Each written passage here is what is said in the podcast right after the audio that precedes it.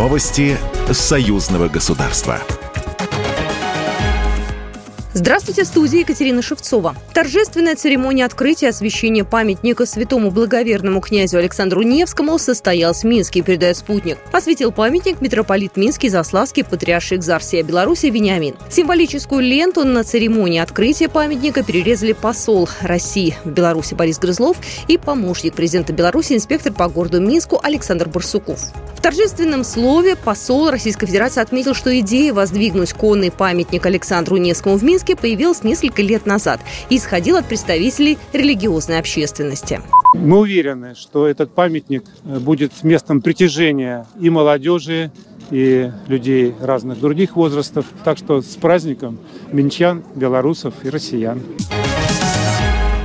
Совместные проекты молодых ученых Беларуси и России дадут весомый научный результат. Об этом заявил глава Совета молодых ученых НАН Беларуси Станислав Юрецкий, выступая на пленарном заседании Международного фестиваля науки союзного государства. По его словам, на фестивале собрались и гуманитарии, физики, и химики, информатики. Площадка фестиваля позволяет представителям разных научных направлений познакомиться между собой и выйти на конкретные проекты для их будущей реализации.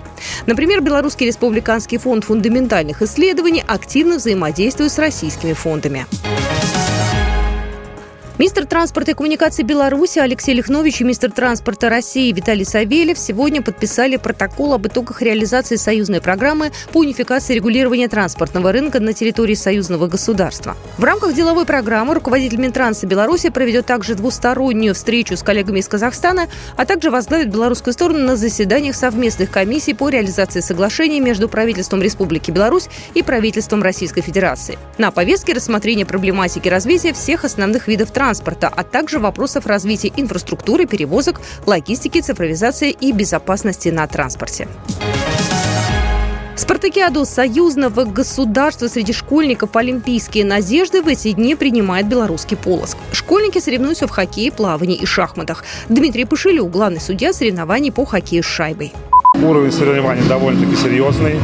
Несмотря какой счет на табло, все команды борются, показывают хороший комбинационный хоккей. Это уже третий этап спартакиады союзного государства. Первые два прошли в Волгограде. Сегодня во Дворце культуры «Нафтан» пройдет торжественное закрытие третьего этапа и награждение победителей в личном и командных зачетах. Напомним, финансируется спартакиада за счет союзного бюджета. Ее цель – укрепление дружеских связей между белорусской и российской молодежью. Программа произведена по заказу телерадиовещательной организации Союзного государства.